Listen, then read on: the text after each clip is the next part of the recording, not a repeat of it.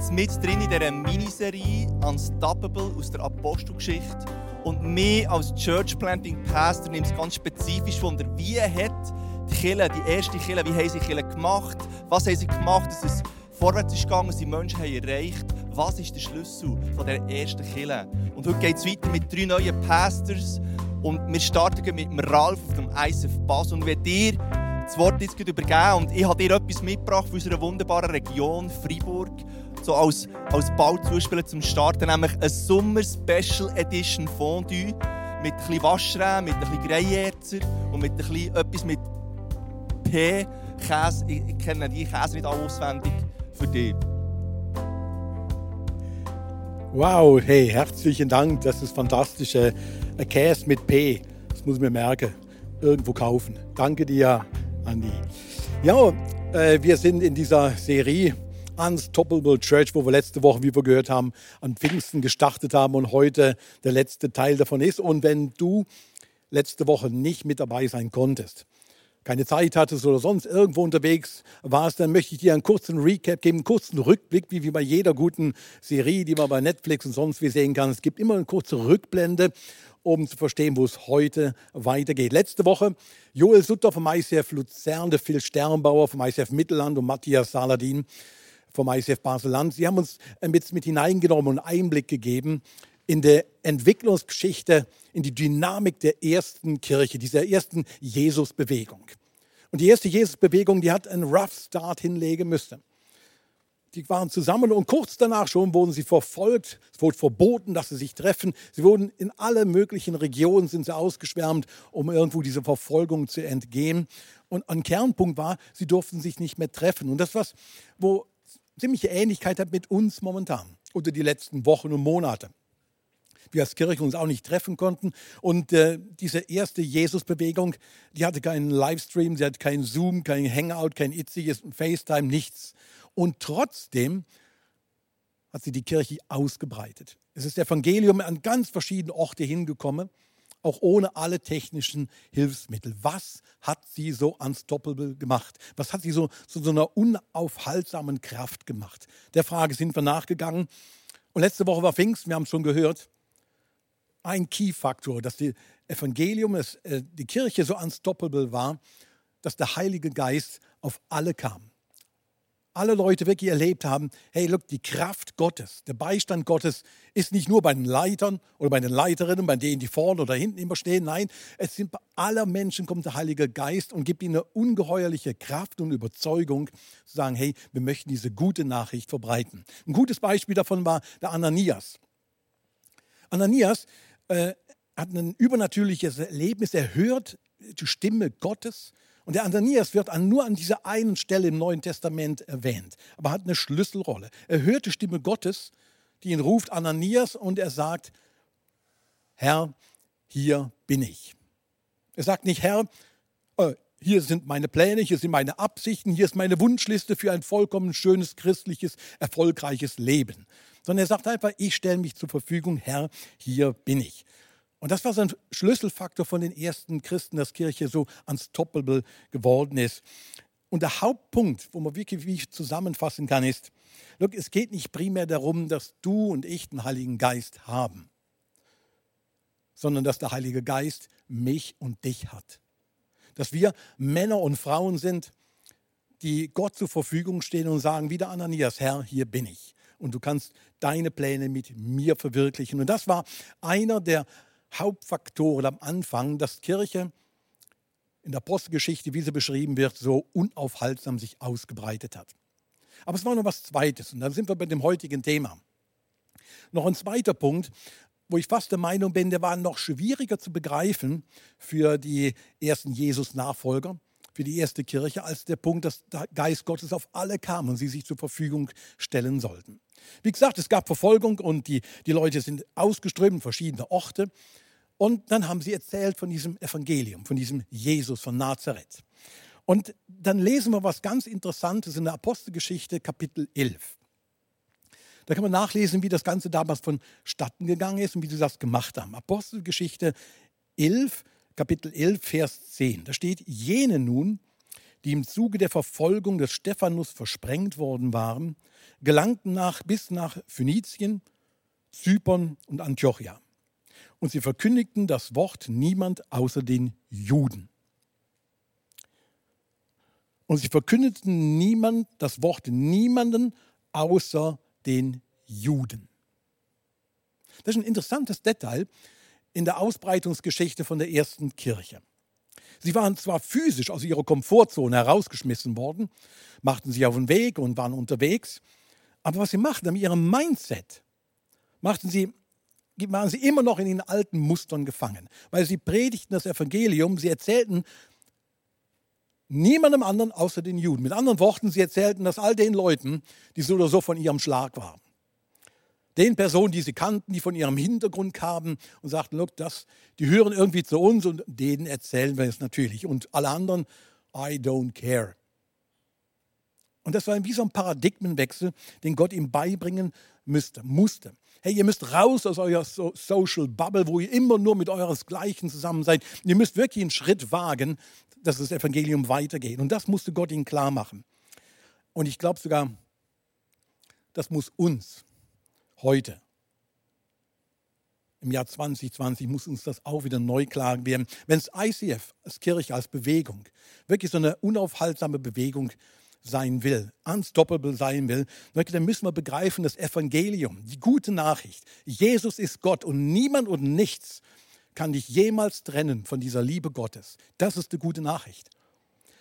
Dann müssen wir die auch außerhalb unserer Social Bubble wirklich erzählen. Weil das Evangelium ist nicht nur für die Frommen, für die Lieben, für die Netten, die treuen Steuerzahler, die Anständigen, die nie einen Fehler machen, die schon fast als Christen auf die Welt plumpsen. Das Evangelium ist wirklich für alle. Für alle Menschen von jeder Nation, jeder Hautfarbe, egal von welchem sozialen Hintergrund, sozialen Stellung. Das Evangelium durchdringt die ganze Welt und es muss raus. Und wir müssen immer wieder, glaube ich, lernen, über unseren Tellerrand darüber hinaus zu schauen und selbst einen Paradigmenwechsel voll, zu vollziehen und irgendwo hinzugehen zu Menschen, die vielleicht überhaupt nichts mit mir zu tun haben, wo ich kaum Kontakt habe, aber doch genau das Evangelium ist für die. Ich habe das in meiner eigenen Geschichte mehrmals immer wieder erleben müssen und so, man braucht wie so einen Schritt darüber hinaus. Als ich das erste Mal im Gefängnis mit Männern und Frauen zusammen waren, die, die andere umgebracht haben und alles Mögliche gemacht haben und ihnen von der Liebe Gottes erzählt habe, das war wie, wie so ein Schritt, äh, wusste kaum, wie ich es erzählen sollte. Aber es ist notwendig, notwendig, dass wir solchen Schritt über den Tellerrand darüber hinaus machen und weiterkommen. Und was das für die ersten Christen bedeutet und wie das ging, das erzählt jetzt Markus Bechler, genannt Küsse aus Kur, schön, herzlich willkommen. Du, ich habe auch ein tolles Geschenk mitgebracht für dich. Du musst einen Meter, zwei Meter Abstand nehmen zu mir. Was ganz Tolles. Ähm, du weißt, ich komme aus der Region Basel. Look, und ich habe mich, unsere Region in Basel ist so vielfältig. Äh, ich habe mich nicht entscheiden können, was wirklich gut für dich ist. Ich bin heute Morgen extra noch am Rhein gegangen und habe hier echtes Basel am Mimerie echtes Rheinwasser geschöpft. Ich wäre fast reingeflogen, äh, aber das gilt dir. Das ist echtes Basler Rheinwasser, das ist übrigens chemisch gereinigt. Und falls du irgendwie, äh, du kannst mutig trinken, das macht nichts aus. Falls ich habe noch Tabletten auch dabei von Basel wir haben, das hat jeder Bürger in Basel, kriegt das automatisch noch für dich. Und last but not least, für so Basler Leckerli. Die habe ich gehofft, natürlich. Ja, bitte. Wirklich, ach, ach, das gilt dir. Das Genieß so sie, teile sie mit deiner Frau und deiner Familie. Und ich bin ja. gespannt, wie es jetzt weitergeht. Hey, merci.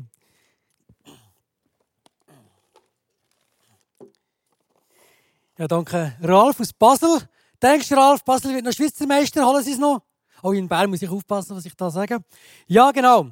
Äh, dass du und ich heute da sitzen oder da stehen oder vielleicht auch da liegen, weil du noch im Bett bist und deinen Kaffee genießt, das hat einen Grund. Und diesen Grund finden wir in Apostelgeschichte 10. Und zwar dort ist wirklich so eine geistliche Schallmauer durchbrochen worden. Und diese Geschichte, wenn wir in den nächsten Minuten miteinander anschauen, was da passiert ist. Und zwar fängt die Story an bei einem römischen Hauptmann. Und zwar, das war der Cornelius. Und speziell bei diesem Hauptmann es, ich denke, römische Hauptmänner waren oft eher so ein bisschen taffe Männer. Aber er war wirklich ein gottesfürchtiger Mann. Und er hat eines Tages ein ganz spezielles Erlebnis mit Gott. Und zwar hat er eine Vision gehabt von dem Gott. Und Gott hat ihm gesagt, schick Männer nach Joppe. Das ist ungefähr 60 Kilometer davon entfernt. Und dort ist ein gewisser Petrus, Besuch ihn und lad ihn ein zu deinem Haus und er, der Petrus, wird dir erzählen, wie dass du den Gott persönlich kannst kennenlernen. Dass du eben nicht nur gottesfürchtig bist, sondern dass du ihn kannst persönlich kennenlernen. Er hat das gemacht und hat seine und jetzt so zwei, drei Mitarbeiter ausgeschickt nach Joppe. Und jetzt machen wir Szenenwechsel zum Petrus. Der Petrus, was macht er? Wir lesen Folgendes in der Apostelgeschichte, was er macht. Nach einiger Zeit wurde er hungrig, finde ich schön, ein Petrus hat mal hungrig gehabt, hat Hunger gehabt, und bat um etwas zu essen. Während ihm nun eine Mahlzeit zubereitet wurde, hatte er eine Vision. Wir lesen weiter von der Vision. Er sah den Himmel offen stehen und etwas wie ein riesiges leinenes Tuch herabkommen, das gehalten an seinen vier Ecken auf die Erde heruntergelassen wurde. Stell dir das mal vor. Jetzt hat der Petrus einen offenen Himmel. Und nicht nur das. Jetzt kommt doch tatsächlich ein Tuch vom Himmel oben runter. Ich meine, wir wären ja manchmal schon nur froh, es kommt irgendein Brief oder ein Briefli. Da kommt tatsächlich ein Tuch vom Himmel oben ab und nicht nur ein Tuch, sondern sogar steht noch ein riesiges Tuch. Und ich kann mir den Petrus vorstellen, wie er ganz nervös geworden ist, in die Hände klatscht und denkt, jetzt bin ich ja gespannt, was in diesem Tuch oben ab für mich kommt. Und das Tuch ist da, er schaut rein und ihn trifft der Schlag. Es steht folgendes. In dem Tuch nämlich befanden sich Tiere aller Art Vierfüßer, Reptilien und Vögel. Nun hört er eine Stimme, auf Petrus, schlachte und iss. Und er geht's weiter. Auf gar keinen Fall, Herr, entgegnete Petrus. Schon lustig, auf keinen Fall, Herr. Und das ist das Gegenteil, aber ja immer. In meinem ganzen Leben habe ich noch nie etwas Unheiliges oder Unreines gegessen. Der Petrus trifft den Schlag. Jetzt kommt doch endlich mal etwas vom Himmel oben runter und er so etwas, also vom Himmel, hätte er schon etwas anderes erwartet als das.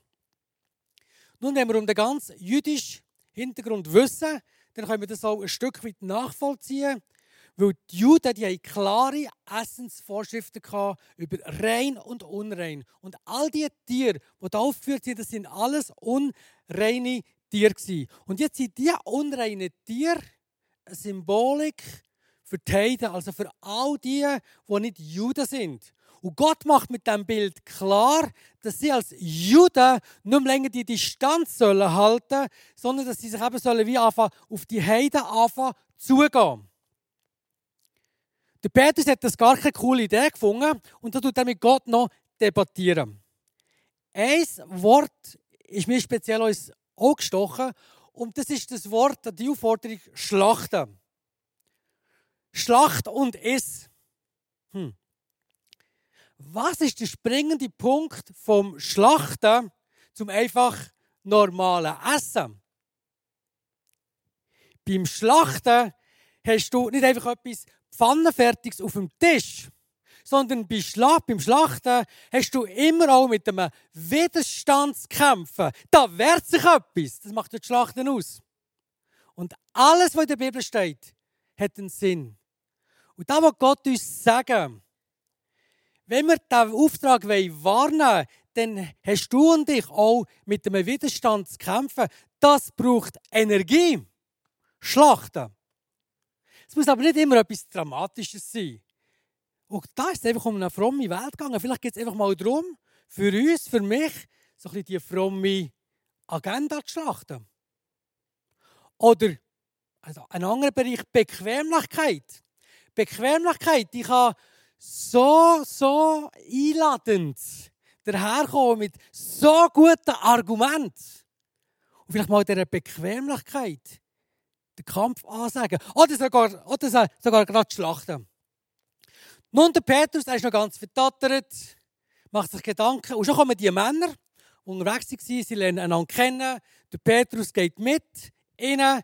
er kommt zum Cornelius und wenn er mit dem Cornelius redet, fällt ihm wie Schuppen vor den Augen. Und jetzt lesen wir Folgendes, was da abgegangen ist. Während Petrus noch darüber rätselte, was diese Vision bedeuten sollte, kamen auch schon die Männer an, die Cornelius geschickt hatte. Genau, da können wir gerade weiterfahren. Während, oder wahrhaftig begann Petrus, jetzt wird mir erst richtig klar, dass Gott keinen Unterschied zwischen den Menschen macht. Er fragt nicht danach, zu welchem Volk jemand gehört, sondern nimmt jeden an, der Ehrfurcht vor ihm hat. Es ist das Evangelium vom Frieden durch den, der über alle Menschen der Herr ist, Jesus Christus. Jetzt gehen ihm Kronleuchter um Kronleuchter auf. In dem Moment realisiert er, das Evangelium, das ist ja das Wort drinnen. Das Evangelium, das ist wirklich die Freude, Botschaft von dieser befreienden Liebe Gottes, die für jeden Mensch gilt.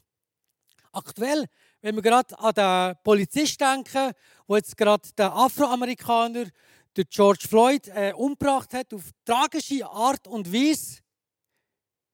Es ist ja nicht so, dass Jesus sagt, hey du Polizist, lass mal, im Fall für dich lenkt mein Blut nicht. Für deine Tat. Nein.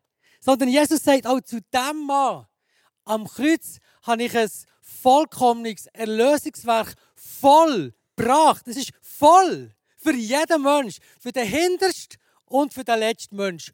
Und der Moment, das Erlebnis, das ist, das wie der Moment, wo die wie einen Schallmauer durchbrochen hat. Und das Evangelium ist aus der frommen Zone raus in die ganze Welt gedreht worden. Ich persönlich komme ja hier von Bern, das ist so ein bisschen meine Stadt. Ich bin seit 20 Jahren im Bündnerland. Und äh, ich habe hier in Bern, habe ich, bevor ich meine theologische Ausbildung gemacht habe, habe ich äh, die Stiftung zum Koch gemacht. Im Restaurant Kindlifresser gibt den Kindlifresser Brunnen. Das sind ungefähr, weiß nicht, vier Kilometer von da, beim bekannten Zeitglocken, habe ich meine Ausbildung gemacht. Und ich habe sehr einen strengen, taffen Lehrmeister gehabt, also einen von der alten Garten. Und wir hatten also einen Nachmittagsdienst gehabt. In diesem Nachmittagsdienst hast du einfach so verschiedene Sachen, oder hast müssen verschiedene Sachen produzieren als Vorbereitung für den Abend. Und ich vergesse den einen Moment, es waren dann zwei, der Chef ist zu mir gekommen und er hat mir so eine To-Do-Liste gegeben mit allem, was ich jetzt machen soll. Und ich vergesse nie den Moment, wo er sagt, du Markus, das da, der, das To-Do da, der Job da, den musst du unbedingt machen. Und wenn du alles andere nicht machst, egal, dasjenige, das musst du machen, wenn ich am 4. ab 5 komme. Hey, ich bin so geladen zum Arbeiten, ich bin hochmotiviert und ich bin durch die Küche durchgespeedet, ich bin unstoppable ich habe all die To-Dos gemacht. Es ist 4 ab 5 der Chef kommt und er schaut mich an mit seinen alles durchdringenden Augen, schüttelt nur den Kopf. Und in dem Moment realisiere ich, ich sage das Wort jetzt nicht, ich habe es verkackt. Und ich bin so froh, dass Jesus anders ist als mein äh, damaliger Lehrmeister. Aber eins habe ich realisiert. Ich kann unstoppable sein. Ich kann so vieles machen. Ich kann voll motiviert sein, aber ich kann unstoppable am Hauptauftrag von meinem Jesus vorbeigehen. In dieser Geschichte sehen wir, was das Herz ist von unserem Gott im Himmel. In diesem Tuch innen sehen wir das tiefste Herz Gottes. Manchmal überrascht uns Gott. Niemand, aber wirklich niemand hat gedacht, dass das in dem Tuch ist, wo drinnen war. Aber in dem Tuch ist das tiefste Herz Gottes. Und ich als Nachfolger von meinem Gott im Himmel, ich will, dass das Herz von Gott auch in meinen Adern schlagen. Und ich glaube, wenn das passiert, dann wird unser Horizont vergrößert werden. Und wir werden unser Radar plötzlich auf, auf Menschen richten, wo wir vorher nie gedacht hätten. Und so ein Beispiel gibt uns jetzt gerade der Kleusel, Burkhalter. Kleusel, wir kennen uns schon seit äh, vielen Jahren. Und äh, ja, ich liebe es, immer wieder mit dir zusammen zu sein. Du bist immer wieder eine gewaltige, wohltuende, aber auch herausfordernde äh, Herausforderung für mein Leben. Und ich habe dir auch etwas mitgebracht natürlich. Nicht das, was du denkst. Mein erster Gedanke war natürlich irgendwelche äh, Bündnernusstorte, aber... Bündnerfleisch irgendetwas so? Ja, da wo ich wohne, in Zitzers, das ist gerade bei Chur, dort ist eine, ist eine Bäckerei, das ist Bäckerei Signer. Und die ist gewotet worden zu der freundlichsten Bäckerei von der ganzen Schweiz. Also bei Bern und Basel alle keine Chance gehabt. Bei uns Zitzers. Und ich hatte da etwas mitgebracht von dieser Bäckerei. Einfach auch etwas Süßes, das dir äh, für einen genussvollen Moment von unserer Bäckerei Signer von Zitzers. Und jetzt freue ich mich, was du uns weiter wirst erzählen Hey, danke vielmals für die Ganducci. Du kannst dein Reinwasser mitnehmen da. Ähm, und die Basel Leckerli auch. Und das Paracetamol auch. Danke viel, viel mal. Machen wir noch ein bisschen Werbung. Hey, Unstoppable ist die, ist, ist, ist die Church, gewesen, weil der Heilige Geist sie hatte. Äh, und nicht, äh, weil sie den Heiligen Geist hatte. Und nicht, und nicht, also weil der Heilige Geist sie hatte und nicht sie, und nicht sie der Heilige Geist. Und wie ist es jetzt weitergegangen? Die Vision von dem Petrus, das Evangelium ist für alle Menschen da und nicht nur für eine Spezies, für die Juden, sondern für die ganze Welt hat es eine Bewegung gegeben. Und zwar lesen wir in Apostelgeschichte 13, 2 bis 4 folgendes. Wo die Juden zusammenkamen, als sie im Gottesdienst feierten und fasteten, sprach der Heilige Geist, bestimmt mir den Barnabas und Saulus für das Werk, zu dem ich sie berufen habe.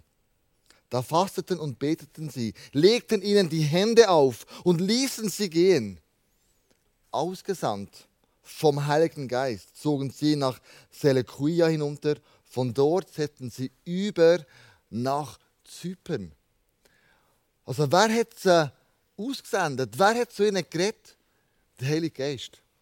Er hat gesagt, ich habe ein Werk für euch vorbereitet, ich habe einen Plan für euch. Und ich möchte, dass ihr einen Plan umsetzt. Und das hat dann die erste Missionsreise von Paulus hat da stattgefunden.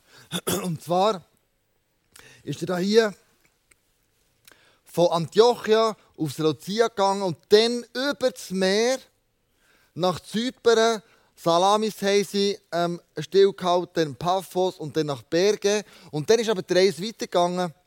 Und zwar in, äh, in Pamphylien, das ist die heutige Türkei, und dann wieder zurück. Wichtig ist für mich der Punkt, sie sind auf das Wasser gegangen. Sie haben den Schritt gewagt, in ein Schiff zu gehen und aufs Wasser zu gehen, neue Wege zu bestreiten, wo vorher noch nie jemand gegangen ist. Du denkst vielleicht an ein Kreuzfahrtschiff, an Atmosphäre, an Stimmung, an Casino, an gutes Essen und so weiter. Die damaligen Schiffe das war alles andere als ein Kreuzfahrtschiff. Eine Nussschale in einem Meer innen, mit stürmischen Wellen, mit stürmischen Winden, mega gefährlich zum Übersetzen nach Kreta nach Zypern, sorry, nach Zypern. Und der Punkt ist eben der, dass sie gemerkt haben, der Heilige Geist hat es parat gemacht zu gehen. Er ist nicht bleiben stehen, sondern hat gesagt, hey, schau, ich möchte mit euch eine neue Wege beschreiten. Ich möchte mit euch eine neue Welt entdecken. Wo ist das Evangelium? Wo muss es sein? In Europa. Und auf diese Art und Weise ist das Evangelium nach Europa gekommen. Und dann von Europa in die ganze Welt. Und doch und doch, wenn ich mein Leben anschaue, wenn ich vielleicht dein Leben kritisch hinterfrage, wie fest sind wir wirklich unstoppable für das Evangelium? Wie fest tragen wir das Erbe, das Werk in die Welt raus? Und der Bill Bright, der Gründer von Campus für Christus, der hat über all die Jahre zwei, also den Menschen, die, Jesus kennen, zwei Fragen gestellt. Die erste Frage war, was ist die grösste Erfahrung, die ihr gemacht habt in eurem Leben? Und die Menschen, die Jesus nachfolgen, haben gesagt, es ist Jesus Christus persönlich kennenzulernen. Dann die zweite Frage hat er gefragt, was ist das Wichtigste, was du als Christ einem anderen Menschen sollst weitergeben sollst? Und alle haben aus einem Ohr gesagt, das Wichtigste ist, ihm zu helfen, dass er, die Person, auch Jesus persönlich kennen. Und trotzdem, wenn wir heute in die Welt schauen, ist meine kritische Frage die, wie oft hast du und ich schon Menschen das Evangelium erzählen Und wie oft hast du und ich schon Menschen dürfen persönlich zu Jesus führen. Ich glaube, es gibt zwei Gründe, wo er eben auch gesagt hat, der Bill Brain. Der erste Grund ist der, dass er sagt, viele Christen, die leben kraft- und furchtlos und lassen sich von den Annehmlichkeiten vom Leben verwöhnen und ablenken. Und sie leben nicht mehr in dieser Kraft vom Heiligen Geist. Und das Zweite ist, er glaubt fest daran, dass viele Christen noch nie gelernt haben, anderen Menschen das Evangelium zu erklären und ihnen zu helfen, persönlich Jesus kennenzulernen. Ich glaube, es kommt etwas Drittes dazu. Eine Limitation, warum wir nicht mehr aufs Wasser rausgehen, ist oft von zwei Wörtern begleitet. Was, wenn? Was, wenn ich morgen meinem Arbeitsplatz, meinem Arbeitskollegen, meiner Arbeitskollegin von dem Jesus erzähle, den ich heute Morgen zu ihm gebetet habe? Werde ich ausgrenzt? Werde ich als Fundamentalist hergestellt? Wird mein Glaube das lächerlich gemacht? Hey, was, wenn? Und die zwei Wörter halten uns ab, überhaupt auf das neue Wasser, auf das neue Abenteuer, neue Wege zu beschreiten. Was wenn? Aber ich habe mich gefragt, hey, was würde wohl passieren, wenn der Heilige Geist, wie der Paulus und wie der Barnabas, die würde aussenden zu deinen Nachbarn? zu deiner Studienkollegin, zu deinem Tischnachbar morgen, zu deinem Chef, zu einem Familienmitglied.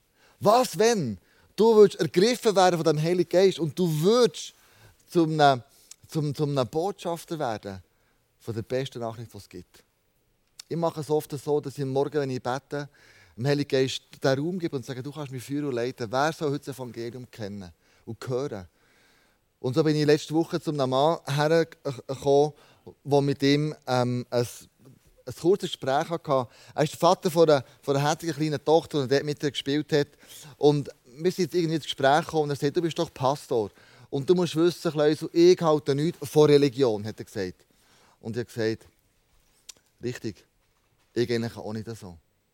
Und hat mich ganz verdutzt angeschaut, aber du bist doch Pastor. Und ich sage, ja, weißt für mich ist der Glaube nicht eine Religion. Für mich ist der Glaube an Jesus eine Beziehungssache. Es geht, es geht um Beziehung. Es geht nicht darum, dass wir gewisse Regeln einhalten in allererster Linie. Es geht darum, dass wir Beziehung leben. Und so wie du zu deiner Tochter schaust und dir liebevoll um sie kümmerst und dir das, dir deine bedingungslose Liebe zeigst, genau das Gleiche möchte Gott im Himmel zu dir machen. Dir zeigen. Er schaut dich als dein Sohn an. Er ist interessiert an einer Beziehung zu dir. Er möchte dir seine bedingungslose Liebe, er für dich hat, einfach offenbaren und zeigen. Und wir haben miteinander lange diskutiert und austauscht, was heisst denn das? Die neue Ausgangslage, wenn Jesus in mein Leben kommt, was bewirkt denn das? Wir haben miteinander zusammen abgemacht, dass wir nicht jetzt das Gebet sprechen, aber dann, wenn er nachher ist, dass wir anrufen. Und ist mit diesen Gedanken einfach mal weitergegangen. Hey, was wäre, wenn du zu einem Botschafter werden würdest? wo der Heilige Geist dich brauchen kann und nicht du den Heiligen Geist hast. Hey, was wäre, wenn? Wenn wir in der Schweiz innen bekannt würden werden für eine Unstoppable Church. Wenn wir in der Schweiz würden bekannt werden als ISFs, die wachsen, wo Menschen die bedingungslose Liebe von Gott lernen kennen, wo wir neue Wege gehen, wo wir uns aufs Wasser rauswagen und uns in ein Abenteuer einlassen. Hey, was wäre, wenn? Wenn du und ich uns vom Heiligen Geist würden füllen und sagen, hier bin ich. Brauch mich. Lass uns zusammen beten. Danke, Jesus, dass du der gleich bist, gestern und in alle Ewigkeit. Ich danke dir, dass du uns brauchen willst, in der Schweiz in unstoppable zu sein. Für dich und dein Evangelium. Dass Menschen das Evangelium dürfen hören. Dass Menschen die befreiende Botschaft, dass du für sie gestorben bist am Kreuz, einfach dürfen hören. Ich danke dir, dass du uns morgen, Heilige Geist, wirst Mut machen, die gute Nachricht dorthin zu bringen, wo du uns herführst morgen. Und wir parat sind jederzeit, den Menschen zu erzählen, was du in unserem Leben schon alles bewirkt hast. Für das danke ich dir, dass das wird passieren in den nächsten Tagen, in den nächsten Wochen, in den nächsten Monaten. Weil nicht wir dich haben, sondern du uns hast. Im Namen Jesus bete ich das.